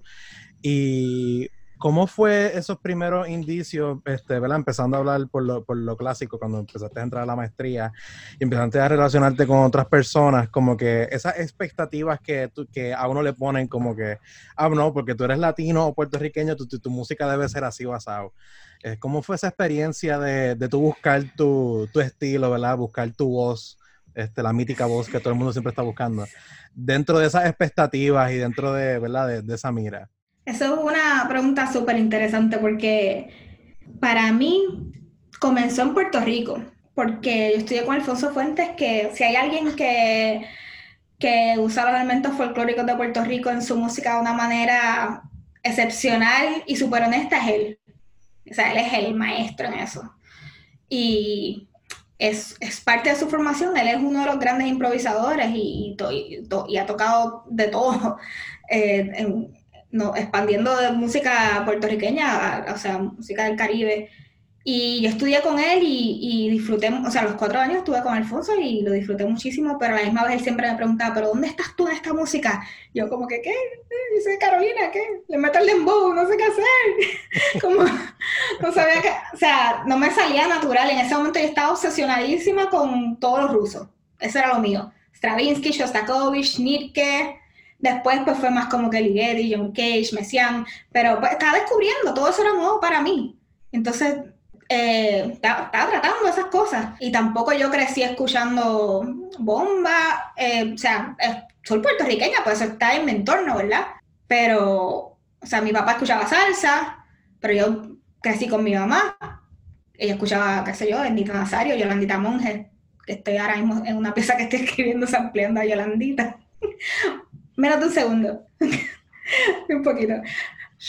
Pero, qué sé yo, eh, no sé, como esa cuestión de identidad me comenzó, la crisis de identidad en la música para mí comenzó desde Puerto Rico. Luego entonces en, Nueva York cuando me mudé, eh, en la maestría en NYU, fíjate, fue como, fue como este proceso de, de empezar a darme cuenta que había una movida aquí en Nueva York que celebraba lo que yo estaba tratando de, separar en Puerto Rico, que era la influencia de la música pop en mi música académica de concierto, ¿verdad? Entre comillas. De momento vi que eso era cool aquí, entonces era como de momento todos estos compositores que estaban en bandas también, o, o, o, gente que tocaba en banda y de momento estaban haciendo un una pieza de orquesta, como, sí, Johnny Greenwood, eh, eh, Bryce Dessner como estaba esa movida en Brooklyn, especialmente súper, eh, estaba como comenzando New Amsterdam Records, que era mucho de eso. Y entonces para mí fue como bien como liberador, fue como que, ah, espérate, que lo que yo estoy tratando, de, que yo llevo años en Puerto Rico como tratando de ser bien consciente de separar, es algo que se acepta aquí. Fue bien liberador. O sea, en la, no pensaba tanto en la cuestión puertorriqueña en mi, en mi maestría, fue más como de, ok, pues entonces voy a meterle a lo que yo quiero, a la, la influencia de la música pop y, y, no pensarlos como separados. Ahora, en, la, en, el doctorado, yo estudié con Tania León, que es, yo siempre he dicho que es como la, el Alfonso Fuentes de Cuba. Nosotros siempre hemos dicho eso. Es que, bueno, usted, ¿alguno de ustedes ha, ha, conocido a Tania León? No. Wow, pues no tienen idea de cuán cierto es lo que dicen. O sea, no es solo la música, es la personalidad también, muchachona, pero, pero que, ¿de dónde tú eres? Es que yo no, ¿de, de, Puerto Rico tú ¿Tú estás segura? Y yo, here we go again. Como que, pero a la misma vez me quedé con ella todos mis años de doctorado, la adoro. Es mi marina, cuba, eh, marina cubana. ¿Ella es estudiante de, de Leo Brauer? Eh? ¿O ya... Ah, eh, bueno, con, eh, no estudiante de él, pero que, pero pues contemporáneos de, de festivales y, y él la puse en el mapa también mucho. Eh, pero, pues es como, no sé, eh, y, Tania también hace, es como Alfonso, lo hace de una manera porque eso es improvisadora de piano, es algo que está en las venas de ella. O sea, yo siempre hablaba con ella de eso, es que no, yo no me siento que, o sea, yo me sentiría, como tú estabas diciendo eh, ahorita, Julio, como la cuestión de apropiación, ¿verdad? Que, se, que la manera más obvia es que de momento viene un compositor blanco y le mete un ritmo de, de qué sé yo, de algo brasileño a, la música o algo puertorriqueño, algo que no tiene que ver nada con su cultura, pero también no se habla mucho de la apropiación de nuestra propia cultura, ¿verdad? De que si yo, yo, no me, yo me sentí que iba a ser algo súper eh, como no honesto y bien superficial de yo ahí poner algo de que, bueno, como yo misma diciendo como que esto es lo que ustedes quieren escuchar de mí, espérate, déjame ponerte, ok, ¿cómo te lo pongo? Entonces ahora déjame ponerle en estos instrumentos porque es la manera aceptada en que esta música que no la ven al mismo nivel, entra a estos espacios. Y eso a mí no nunca me interesó. O sea, tengo dos o tres piezas que exploran un poco eso, pero fue como que bien, se dio bien natural. En una, una que se llama Kimbombo, que, por, que comenzó nada más con la palabra, y entonces de momento con la palabra como que se empezaron a salir esos ritmos que algunos tenían como influencia de, eh, de la bomba, pero son excepciones. Y siempre he sido como no sé si yo estoy más interesada en como en, en la cuestión de, de, interrumpir esas expectativas y patrones y, y, y también en, en, buscar dentro de mí qué es lo que qué, cómo yo puedo hacer una pieza que sea súper honesta conmigo, que suene puertorriqueña. O sea, no, no, hay manera de que algo que yo escriba no suene puertorriqueño, soy yo. Es como la cuestión de que cómo ser mujer influye en lo que tú escribes. ¿Qué sé yo? Lo que yo soy, yo no me puedo separar. O sea, hay experiencias como lo que estábamos hablando ahorita, ¿verdad? Hay experiencias que llevan con uno y que te hacen, o sea, crean ciertas, eh, cierta, o sea, crean cierta, eh, manera de uno interactuar con el mundo y eso obviamente también es parte de la música, pero, pero no es algo que, que es, que es así tan como, como yo siempre digo, el, chiste que yo digo es que, que, no es como que yo escribo una pieza y de momento le echo adobo. y como que, ok, aquí está. Las cosas no funcionan así. Y, pues para mí, yo, yo creo que mientras más vieja me pongo, ¿verdad? Más como, más me importa menos eso. Y más me gusta jugar con las expectativas y, y eso, esa cuestión de, no sé, como acabo de hacer una, una colaboración que, bueno, no, no, he hablado de esto con, en ningún lugar, es como secreta, pero ya. Y no voy a decir lo que mi mente quería decir porque no voy a darle... Gracias, gracias. no, no, no, voy a hacer, no voy a llegar ahí. Pero, eh, pero sí, información exclusiva. Eh, acabo de hacer una, una, canción, de componer una canción en colaboración con Mariela Pavón, eh, Chequín Mela. Ella hizo las ilustraciones y el texto. Y eh, la escribí para que mi amiga y, y música que admiro mucho, eh, la cantante colombiana Lido Pimienta, cantara. Entonces eso se, fue como que un dream collab así de Lido, Mariela y yo. Y se llama Otra Cosa la canción. Y, tra y trabaja mucho ese tema. O sea, salió de una reunión de nosotros en Zoom de hablar del tema de la identidad, que fue la, la comisión, ese era el tema, identidad, pero bien abierto, ¿verdad? Y esto es un festival de ópera que se llama acá Prototype de Nueva York que va a ser digital el año que viene, todo. Entonces, pues era como una comisión de un, de un video musical, que es lo que está pasando mucho ahora, ¿verdad? Porque eso, a eso nos lleva eh, la necesidad de, de, la condición que está pasando. Pero tuvimos una conversación entre las tres y hablamos de la identidad. Eh, o sea, eh, está en Puerto Rico, pero vivió también en Colombia, eh, trabaja mucho en, en, Toronto, Lido vive en Toronto, colombiana, pero vive ya, ya muchos años en Toronto. y mujer también indígena yo acá en, en, Nueva York, 15 años, y entonces como que salió este tema así de, como siempre te ven como, como otra cosa y como el, el, el coro de la canción que todo el texto, el libreto de, de las ilustraciones de Mario la dice, usted está en invierno y yo tan huracán. Y como que está, tiene esta irreverencia y este humor y esta cuestión de que como que estamos trabajando un tema bien serio pero a la misma vez dentro del lente del humor y de la irreverencia. Eso es algo que, o sea, es lo, es lo que yo adoro del trabajo de Mariela. Eh, hice una pieza también que se llama Turistas, inspirada en su sin. Y pues eso mismo, o sea, eh, lo que está diciendo Julio, como cuando, cuando yo siento que se espera eso, ya yo creo que la gente no se atreve mucho a... Yo soy bastante vocal con eso y, y tengo, también soy afortunada que tengo el privilegio de que ahora mismo donde estoy en mi carrera no, no tengo que bregar tanto con eso como antes. Pero si de momento la realidad es que estoy escribiendo mucho para músicos blancos. Mi carrera aquí, la mayoría es eso. Entonces yo tengo que ponerme creativa y, qué sé yo, de momento vengo y pongo, por eso hice una pieza inspirada en el, en el cine de Mariela, turista, porque de momento dije, ay, sí, los músicos son todos turistas en mi pieza, como que, eh, como eh, la cuestión del gaze, si lo hago en, en, si lo viro al revés. Y entonces como, lo he visto como algo, ha salido natural, ¿verdad? Pero como de ver qué pasa si, si ya no me importa y, ok, ya tengo la comisión, ok, ahora no es que los voy a poner a hacer ridículo a los músicos, ni voy a, a demonificarlos, ni nada de eso, simplemente como que traer unas conversaciones que van más allá de, de justificar que yo estoy en ese programa ahí y que la representación mía es suficiente, es como que no, que ¿qué más? ¿Qué cosas no se están hablando? Fíjate que a la misma vez yo diría que ese humor así negro es parte de nuestra identidad también. Eso es súper puertorriqueño, sí. Sí. Totalmente.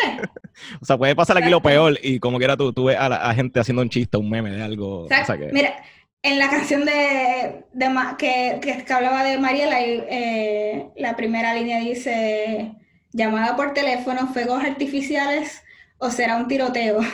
Exacto. Eso como que resume mucho. Qué más puertorriqueño que eso. Exacto. Qué lindo. ¿Verdad? Hablando un poquito, ¿verdad? Como hablamos un poquito de Alfonso Fuentes, eh, ¿qué piensas de todo esto ahora mismo que le van a cortar al conservatorio 500 mil dólares de, del presupuesto y entre otras, una cosa y la otra?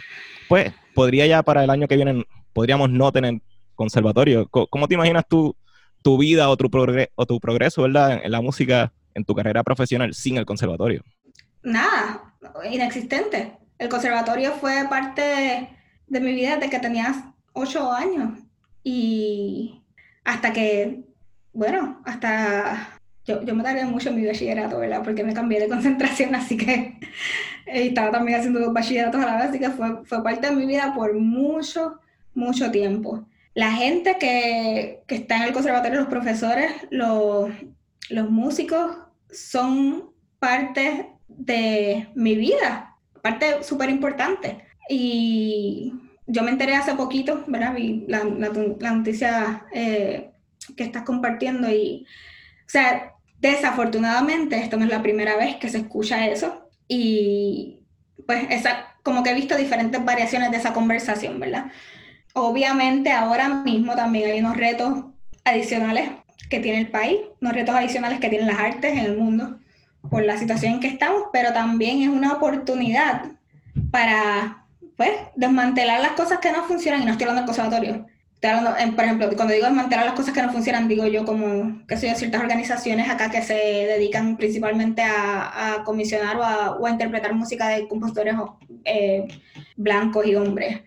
En el caso de allá del conservatorio, yo siento que es, también una oportunidad no desmantelar, sino que de repensar, ¿verdad? Eh, y traer nuevas iniciativas, ver cómo la cuestión del lo que hablábamos de la música contemporánea y la falta de, o sea que yo estando en el conservatorio desde tan pequeña, me, no tuve exposición a música contemporánea hasta una clase con seis de eh, súper tarde después, o sea, cómo, cómo esas cosas eh, se pueden cambiar, como por ejemplo, o sea, desde antes del conservatorio, desde, desde la escuela, porque los niños juegan con materiales de las artes visuales, con colores, pinturas, pero cuando van a, aprender de música tienen aprendiendo a leer o técnica con una manera correcta o incorrecta de hacer las cosas, ¿por qué no, no se juega con sonido? De la misma manera que se juega con otros materiales de arte, como, y desde ahí comenzar como a fomentar eso. O sea, y eso no es algo, no es algo particular de Puerto Rico, eso eh, pero, o sea, que yo lo que siento es que ahí no, en la tragedia de, de, todo lo que está pasando hay también una oportunidad de repensar cosas y como, eh, como demostrar eh, otro, o sea, relevancia con las comunidades eh, y con, o sea, con las comunidades, digo, de, todo y con, y, con la vida de, diaria de la gente, como conectar. Y eso es algo que yo siento que las artes como que ahora mismo están tratando, ¿verdad? Por la cuestión de inclusión y representación, pero que también como ver cómo llegar a la, a la cuestión de accesibilidad, ¿verdad? A todo el mundo. Pero pues es, es, una combinación de muchas cosas bien tristes, de no ver lo que estamos hablando, de no ver el valor de las artes. O sea, como, no sé, es bien raro porque están tantas conversaciones de los artistas y los músicos puertorriqueños y los excelentes que son y cómo siempre dan liga en, en el mundo entero. Y eso todo el mundo se llena la boca, ¿verdad? De eso. Pero el momento de apoyarlos es otra cosa. Y entonces eso pues ya es un problema de estructural y de gobierno que obviamente estamos viendo en, muchos lugares, ¿verdad? En niveles de absurdos, ¿verdad? De cosas que nunca antes eh, habíamos visto. Pero, no sé, yo siento que en Puerto Rico ha sido una batalla constante de muchos años eso del valor de las artes y, me gustaría pensar que quizás es más una, eh, una, una oportunidad para repensar y reimaginar cosas pero mientras siga la misma gente al mando, es difícil encontrar el apoyo para entonces poner esas iniciativas en marcha. Así que más gente como Ana María, más gente como Raquel, necesitamos esa gente en, en posiciones de poder, donde puedan hacer lo que ya están haciendo a cuesta arriba, o sea, están tratando de hacer esas cosas, pero hay, ciertos límites del alcance que tienen por, por cómo está todo o sea, estructuralmente diseñado. Así que hay que, hay que, como pueblo y como país, abogar por desmantelar esas estructuras y poner a gente que de verdad nos represente y que entiendan el valor de las artes en esas posiciones. Bueno, tengo, me, me parece bien interesante la pieza esta de Great Sound Sessions, que es con, que es con, tú conectaste como plantas o cosas así encima de un piano. Eh, pero este también eh, me parece bien interesante que, eh, ¿verdad? Porque además de yo, no, no conozco a mucha más, gente que reconozca el reggaetón, ¿verdad? Como, como música, ¿verdad? Legítima de, en estos espacios. Ay, ese es uno de esos temas que, wow, en la escena también. no puedes mencionar el reggaetón como algo con valor. Exacto, me gusta que, que tú lo reconoces como, mira, el reggaetón fue eh, influencia durante toda mi vida, en, la vida de, Carolina. Y, incluso ayer estaba en un conversatorio eh, que ahora mismo en la academia se está aceptando el reggaetón y se está estudiando el reggaetón y la historia del reggaetón. O sea que todo este odio que le tiene la gente eh, en, el futuro, es probable que veamos a la Sinfónica tocando reggaetón. Bueno, ya pasó el video de la Sinfónica con, con Daddy Yankee. Daddy Yankee, correcto. Sí. Y ya, o sea, se le cae el mundo a mucha gente. Pero, o sea, no quiere decir que, no sé, yo creo que hay mucha cuestión con el clasismo ahí también que, y colorismo que no estamos, eh, que como conversaciones que no tenemos mucho, que hay que tener más que, que tienen que ver con, con esa conversación del, de valorar el reggaetón o, o, de, no sé, como que cuestionar el lugar en la música del reggaetón. Es como... Sí, las comunidades negras en general. Sí. Bueno, pero entonces, hablando de esta pieza, ¿Qué, te dio con conectar eh, eh, frutas y, matas a, un piano y, hacer música? me, da mucha risa que dijiste mata. Hace tiempo no, decía, no escuchaba esa palabra. Eh, yo siempre tengo un interés por la música electrónica y cuando, cuando como dije, ok, hacer música electrónica y combinarla con instrumentos acústicos va a ser parte de mi propuesta y va a ser algo a lo que me estoy comprometiendo, como que es algo que me interesa un montón dije, tengo que entonces también buscar cómo resolver el problema de, de performance de la música electrónica, porque, no sé, o sea, en Puerto Rico yo, yo era fanática de un montón de, grupos de música electrónica y que, como sabemos, ¿verdad? No, mucha gente va a Puerto Rico a tocar, solo sabemos, ¿verdad? Es Maná, los Enanitos Verdes, siempre es lo, lo mismo. La, la, oferta de artistas que viajan para allá, ¿verdad? Fue Yanni también, déjame eso, y, eso fue hace 15 años y no han vuelto. pero, pero nada, lo, que quiero decir es que muchos de los artistas que yo estaba obsesionada con ellos, como existían en mis audífonos, ¿verdad? Entonces, al mudarme a Nueva York, como pues todos esos artistas tocaban, yo súper pompeada, iba al concierto y de momento, ¡ay, qué aburrido! Otro tipo con una laptop y no podía bregar con eso. Entonces dije, ok, si yo voy a hacer, hacer música electrónica, tengo que buscar otras maneras de de que se sienta como que está añadiendo otro, o como otro significado a la música, que está trayendo algo, que está, que invita a la gente, que la gente al final me pregunte, que eh, eso para mí es súper importante. Y que no se sienta como esta distancia así de como que, estoy haciendo algo así súper técnicamente avanzado y tú no vas a entender. Y no sé, como eso a mí siempre fue bien como Putin. Y y pues nada, pues eso me llevó a, a, buscar diferentes maneras. Trabajo con un colaborador que, Nick Youngman, que hace instrumentos robóticos, trabajo mucho con él, eh, que, cosas de percusión mecánica. Eh, y entonces, pues las plantas y, la, y los vegetales, uso una tecnología que básicamente usa eh, cualquier, cualquier objeto que, que conduzca electricidad se puede usar como para hacer un trigger, para darle, básicamente es eh, apagar, prender o apagar, o sea, toco el objeto y con mi mano completo el circuito y entonces activa una, un sonido que yo tengo en la, en la computadora, eh, que usualmente son como sonidos encontrados, algo que yo uso mucho. Pero nada, es algo que, que he estado usando y tratando también de ver cómo es algo que, que, le añade significado a la música, que invita gente y, que abre conversaciones, pero no es algo que me encasilla en otra caja más, que ya no necesito más caja yo de todo lo que estamos hablando, ¿verdad? Que, o sea, como una vez me dijeron, ay, The Vegetable Lady, yo no, no, no. o sea, es como, eh, no sé, es, difícil a veces navegar esa cuestión entre los gimmicks y las y para mí es importante que la música es lo primero siempre, o sea, la música es el primer plano y entonces de momento pues tengo estas herramientas y otras que, que, no son convencionales, ¿verdad? Pero, pero la conversación no se limita a eso, eso es lo más importante. ¿verdad? Eh, se, sabe que Meredith Monk, ¿verdad? Es como una figura bien importante, eh, por lo menos en, en, tu carrera musical o en tu producción musical. Eh, entonces, eso era algo que quería hablar ahorita con las desaparecidas, porque tú tienes una pieza que es Technicolor, ¿verdad? Que, que es una de las primeras que comenzaste a, a, mezclar, pues, la música electroacústica, ¿verdad? con la, con los instrumentos en escena y, ¿verdad? Eh, ¿Piensas que has logrado ese balance entre todos esos elementos en vivo? También el performance, eh, ¿verdad? Que tiene el proyector.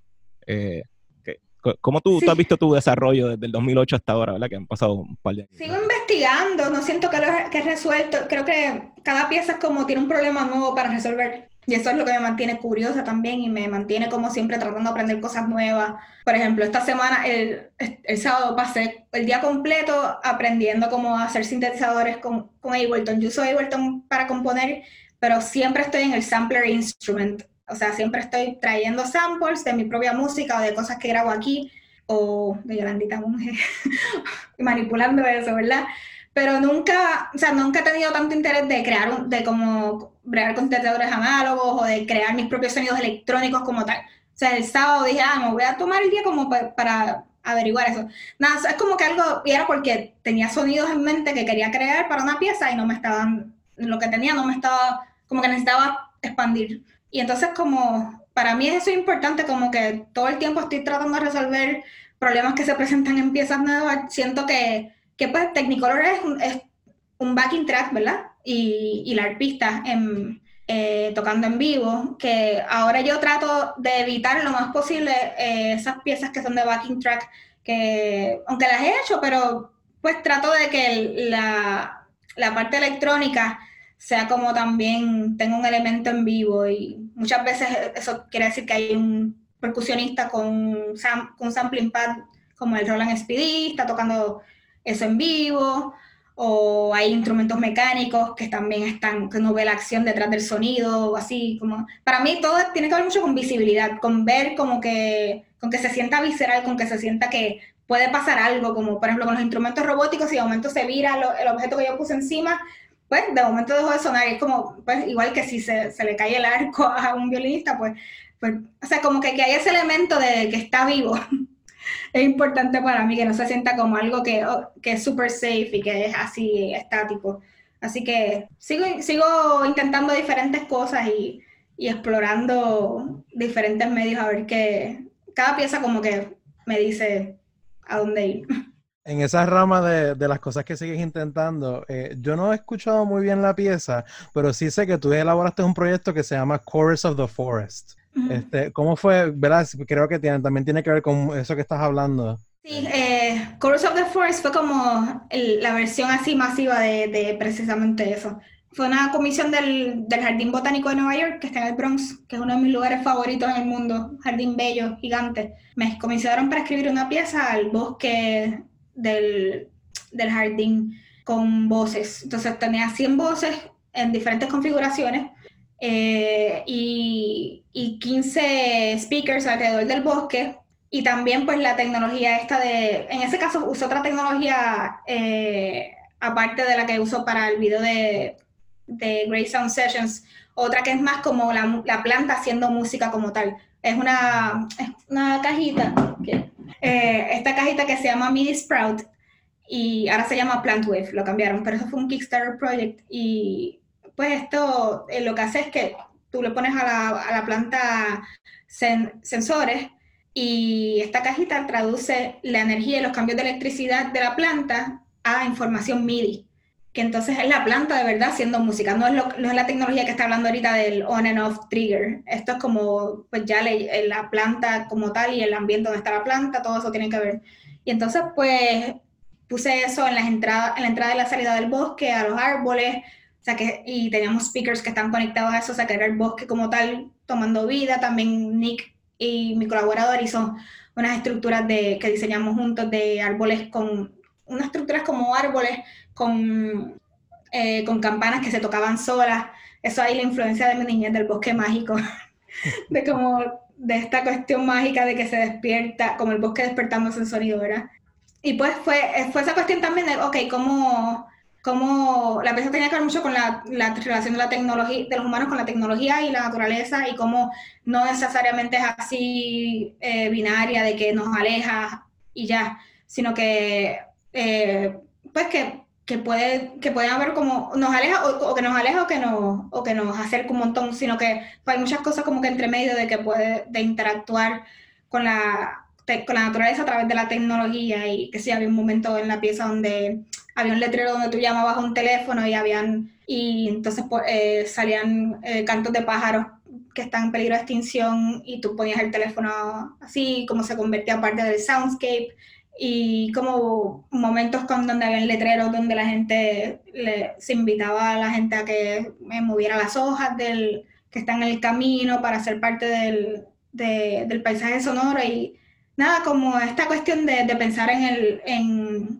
el escenario como abierto y fuera de, un espacio cerrado que, que tiene también ciertas, como barreras para mucha gente y donde, qué sé yo, si aplaudes cuando tienes que aplaudir te miran mal o ese tipo de cosas como salir de todo eso y como que la pieza está en el bosque. E incluso la pieza sigue después de que se acaba la pieza porque la idea es que la gente salga con esa como, como apertura de, de escuchar y darse cuenta que están entonces todo el tiempo eso, aunque no lo estén escuchando con intención. Y sí, no, fue una experiencia súper bonita. Yo hablé al principio de, de cómo mi familia le tomó mucho tiempo entender lo que yo hago yo creo que en, mi mamá en, en, ese momento, ella vino acá a Nueva York, eso fue en noviembre del año pasado, y le hicimos cuatro veces la pieza, dos veces el sábado y dos veces el domingo. Y desde de la, cuando empezó la primera, que llegó este mar de gente, ella miró y me dijo, Angélica, un montón de gente. Se echó a llorar y me dio una, una cosita. Y ella fue a, casi, yo creo que fue a los cuatro performances. Y yo creo que ahí fue como que donde hizo clic, donde ella entendió lo que yo hago. Y, o sea, no quiere decir que, o sea, ya fue a ver la Sinfónica con el año pasado cuando tocaron mi pieza, fue a mi recital de graduación acá en Nueva York, va a conciertos de mi música cuando puede, ¿verdad? Y lo ve, es mi mamá y obviamente va a decir que está lindo. pero de entender lo que yo hago, yo creo que fue el año pasado con esa pieza. Porque también era eso de que el público era todo el mundo. Habían familias, ella podía caminar por la pieza, escuchar lo que la gente decía de la pieza. Era la pieza viva no, no estática en un espacio cerrado. Sí, yo llegué a ver este, los stories que tú pusiste en Instagram este, cuando, cuando estabas haciendo el video y fue algo bien sorprendente. Creo que en tu página de internet tú tienes un video también de, de eso para que la gente lo busque. hay un video en la página de, está marejada la de Cronos, hay, hay varias piezas ahí, también hay, está Chorus of the Forest y también yo hice la, eh, la semana pasada una una conversación con Yavetza de la Sinfónica. Eh, hice una conversación para el Instituto de Cultura enfocada precisamente en esa pieza nada más. Así que eso también está por ahí en los archivos del Instituto de Cultura online. Yo había escuchado ya desde ese tiempo sobre tu, proyecto de Quimera este, y sé que está en desarrollo. Este, ¿verdad? Si nos puedes hablar un poco del proyecto, ¿verdad? Y de cómo va este, ese, Ahora mismo estoy, tengo un deadline de este miércoles de terminar una canción de ese proyecto, así que antes de conectarme a hablar con ustedes estaba componiendo una canción como bien intensa. Esto, aparte de mi libreta de composición, esto es lo que me acompaña. no sé por qué me puse a escribir algo tan personal, pero bueno. Eh, para, los que no ven, era, era tissue paper. Tissue paper, Kleenex. sí, ¿verdad? Se me olvida. Eh, yo soy la primera que cuando estoy escuchando podcast y dicen algo y es como nada más visual, yo me quedo como que, yo, te estoy escuchando, te estoy viendo, yo soy la primera que me molesto. Pero bueno, eh, en pocas palabras, eh, Quimera es un proyecto que llevo trabajando los pasados tres años, es una ópera para dragas, mayormente voces pregrabadas, lip sync, algunas cantando en vivo también.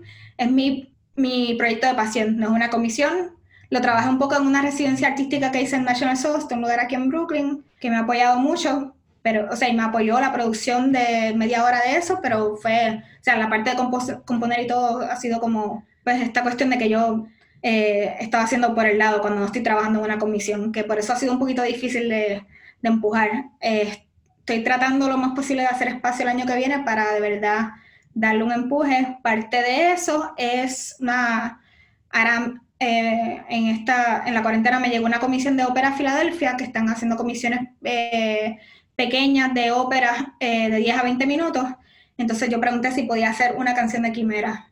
Entonces, como buscando maneras de, de, de en las comisiones que ya tengo también poder seguir eh, seguir desarrollando el proyecto y esa es la, la, canción que estoy trabajando ahora, que esto si no lo puedo compartir, después ustedes serán los primeros a enterarse cuando se confirme, así como tenga el contrato firmado, pero eh, La Draga es de mis tres favoritas de, del mundo. Este, así que, y está confirmada, simplemente que yo, es como estas cosas que hasta que no lo vea no, no lo creo. Pero bueno, eso se estrena, se estrena en marzo. Eh, en Ópera Filadelfia. Y, y, la canción es para ARPA Electronics y, y Eliza Bag, que es una de mis cantantes favoritas, va a grabar la voz. entonces, pues nada, sí es, una, es algo que trabaja mucho el tema de la complejidad de identidad, eh, trabaja también el tema de, de, pues, de mi niñez y eh, está inspirada en mi niñez. Yo eh, crecí alrededor de, muchas dragas en los 80 y los comienzos de los 90.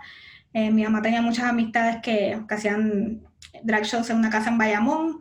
Y entonces yo era súper extrovertida como niña y era como el opening act de esos, de esos shows, así como bailando Chayanne y, y cosas así. Y, y, pues nada, era como este tipo de drag que era muy, o sea, bien como, bien criollo, o sea, la Lupe, Nita, Yolandita, las... Pero marcó mucho mi vida. Y, y pues ese es como el punto de partida, es esa, es como del lente de alguien, o sea, de, de una niña, ¿verdad? que en ese caso, o sea, fue mi acercamiento con, con, ese mundo, fue a esa edad que yo no entendía qué estaba pasando, era estaba jangueando con los amigos de mami y también con yo tratar de, de entender cosas que pasaban que, que, a esa edad yo no, yo no podía entender muy bien, como de momento, o sea, era finales de los 80 también, este, estaba eh, la crisis del, de, del SIDA en su apogeo, la falta de información de eso también, de momento había gente que yo no volvía a ver y yo no entendía por qué. O sea, como toda esa cuestión, ¿sabes? También este mundo así muy como seguro que crearon estas comunidades en, en, una casa en Bayamón y en, o en medio del, de una isla que, que, tiene, o sea, que obviamente es súper homofóbica también, como muchas otras partes del, del mundo y más aún en esa época. Y, y pues nada, eso es como el punto de partida así de, de trabajar esta ópera que, que, no es narrativa, es no tradicional, es, sale de conversaciones que yo tengo con, cuando conozco a Dragas y, y hablando de las historias de ambas, de momento ver las intersecciones entre las historias y de ahí entonces sale el libreto que yo lo estoy escribiendo también. Y pues sí, espero yo que el año que viene eso se, se empiece a, materializar ahí como interés en en los Países Bajos de llevarla, así que a lo mejor se estrena ya antes de, Estados Unidos. Estoy trabajando con una directora de allá y vamos a ver qué pasa. Súper, eh, pues, pues, nada, gracias, realmente es un privilegio, ¿verdad? Tenerte aquí. Este, eh, quería decir también eh, que tu pieza, ¿verdad? En el parque también corre la misma línea de Fluxus en Puerto Rico de Francis Schwartz cuando tenían los 70, que tiene una pieza en la Yupi, que es también así con que pues en el mismo campus y la gente corre, camina por la pieza y toda la cosa. Eh, sí, no, Francis, esa, yo me acuerdo de haber cuando descubrí Fluxus, cuando estaba estudiando en el conservatorio descubrí que estaba Fluxus, descubrí Aponte LD, y yo nunca estudié con Aponte, pero eh, hice mi, mi tesis, de, o sea, mi investigación de bachillerato la hice de streptomycin, y me acuerdo de cuando yo descubrí que John Cage fue varias veces a Puerto Rico, hizo una pieza con Arroyo Visual, o sea, esas cosas me volaron la cabeza y me marcaron un montón. Y, y pues, aunque yo, mi música no tiene, o sea, yo siento que en el flujo en Puerto Rico pues tiene ese elemento bien teatral, ¿verdad? Y, o sea, mi música se, se aparta bastante de eso, pero conceptualmente es una influencia bien grande y nada más descubrir que esas cosas existían en, en mi isla fue, o sea, me marcó un montón. Oye, es bonito que tal vez no, no tienes el cliché del cuatro puertorriqueño, de la bomba o qué sé yo, pero eh, por lo menos en Marejada, pues tiene, tiene sonidos de olas de aquí de Puerto Rico, que tiene... Sí, y, bueno, y no sé, en Balloon el 4 y el triple son súper importantes en Balloon porque tenemos una música que, que, eso es lo que, o ya se crió en un conjunto de, de orquesta típica. Y, pero pero pues no, no, no estoy yo tratando de, de meterle al cuatro cuando no fue parte de lo, de lo mío. Yo creo que todo tiene que ver también con los colaboradores que uno trabaja y con, para mí lo importante es eh, como ser genuina y honesta con lo que estoy haciendo y que, y que pues esperar que eso traduzca en la música y siento que, yo siento que la gente de verdad percibe eso cuando escuchan. Sí, realmente, pues es entender que hacer música puertorriqueña es simplemente un puertorriqueño haciendo música. No, Exactamente. No es, un 6 o es, qué sé yo, una danza o este... Nos podemos quedar aquí horas hablando de eso. Sí. bueno, gracias. un placer y qué bueno conocerlos a todos. Bueno, Julio, vámonos, vámonos. Nuevamente, Angélica, nuevamente muchas gracias. ¿Y dónde nuestra audiencia podría conseguirte a ti en las redes sociales? Bueno, eh, mi página web es mi nombre, angelicanegron.com. Y entonces en Twitter me pueden seguir también bajo mi nombre. Y en, en Instagram, eh, Little Miss Echo. Así que, pero si buscan mi nombre también les aparezco por ahí. Y Angélica tiene un perro que se llama Midi, que también tiene una página de Instagram. Eh, Sí, mi- muy importante. Que de hecho, ha estado calladito. Usualmente él hace como, yo le digo el Kool-Aid Man move, de que hace como que la puerta así, cuando estoy en entrevista, como que entra así. Pero sí, Midi está por ahí y Wow, Midi es también por las redes. excelente nombre, me encanta. Gracias, estoy súper proud de ese, de ese chiste que hice que se convirtió en algo en serio. Pedro, ¿dónde nuestra audiencia te puede conseguir en las redes? Sí, bien fácil en Peter Franks 7. Elimar, ¿dónde nuestra audiencia te puede conseguir en las redes? Pues en Facebook, Elimar Alicia Chardon Sierra, Instagram, Caribbean Goth Metal. Cristian, ¿dónde nuestra audiencia te puede conseguir en las redes? Bien fácil, me pueden conseguir en Instagram como Tenor Boricua. Este es el video Julio Elvin Quiñones. Me pueden conseguir en mi página de internet, Julio Quiñones Music, donde están todos los proyectos de los que estoy involucrado, al igual que grabaciones sobre mi música. Y en, pueden conseguirme también en Julio Ecu underscore music en Instagram. Eh, nuevamente, muchas gracias a nuestra audiencia, muchas gracias Angélica. Este, Sí, a Raquel que se tuvo que ir también, pero gracias A a, ella también. Sí. Gracias Raquel, sí. Y gracias a todos ustedes. Hasta la próxima.